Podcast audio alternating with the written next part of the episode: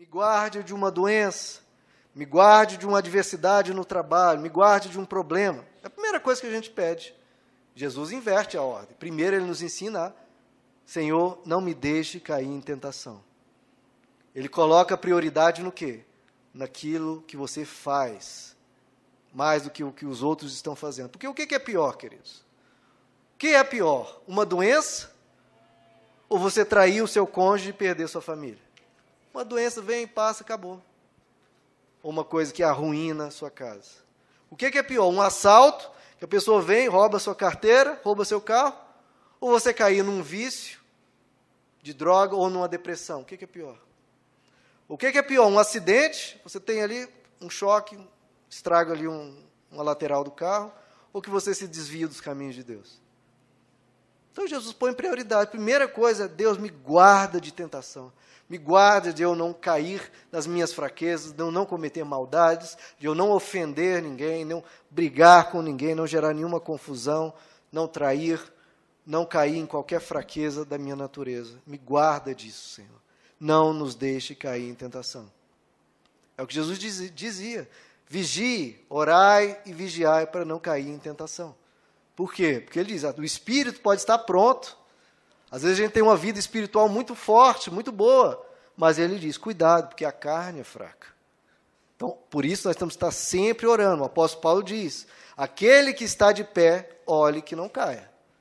Então a gente tem que estar sempre orando: Senhor, me guarda, me dá sabedoria, me dá uma, uma direção para eu não cair em nenhuma tentação. E aí, depois que você pede para se libertar, para ser guardado desse tipo de mal, aí você vem com set, o sétimo pedido, e livra-nos do mal. Aí sim, aí você pede, Senhor, me livra de acidentes, me livra de enfermidades, me livra de adversidades, porque ninguém quer passar por isso, e Deus também não deseja que você tenha situações difíceis na vida. Então, primeiro você pede, Senhor, guarda o meu coração de se tornar mal, de cometer maldades. E aí você pede, me livra, Senhor, desse tipo de males que acontece tanto no mundo. E, de novo, segue aquela estrutura: buscar em primeiro lugar o reino de Deus e a sua justiça, e as demais coisas serão acrescentadas.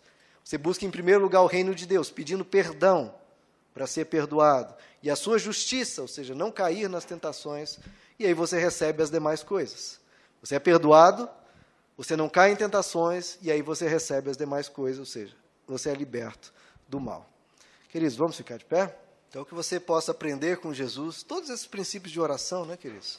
Tratar o teu Deus como um teu pai, não como alguém distante, não como alguém que não se importa, pelo contrário, como alguém que tem todo o interesse em te ajudar e te abençoar. Que você possa se interessar pela causa de Deus, né? pela transformação de outras pessoas, para que mais pessoas tenham no coração Deus como alguém bom, como alguém que é amigo que seja santificado o nome dele no coração das pessoas. Você colocar o reino de Deus, a vontade dele acima de tudo, que a vontade dele é o melhor para você e sempre será.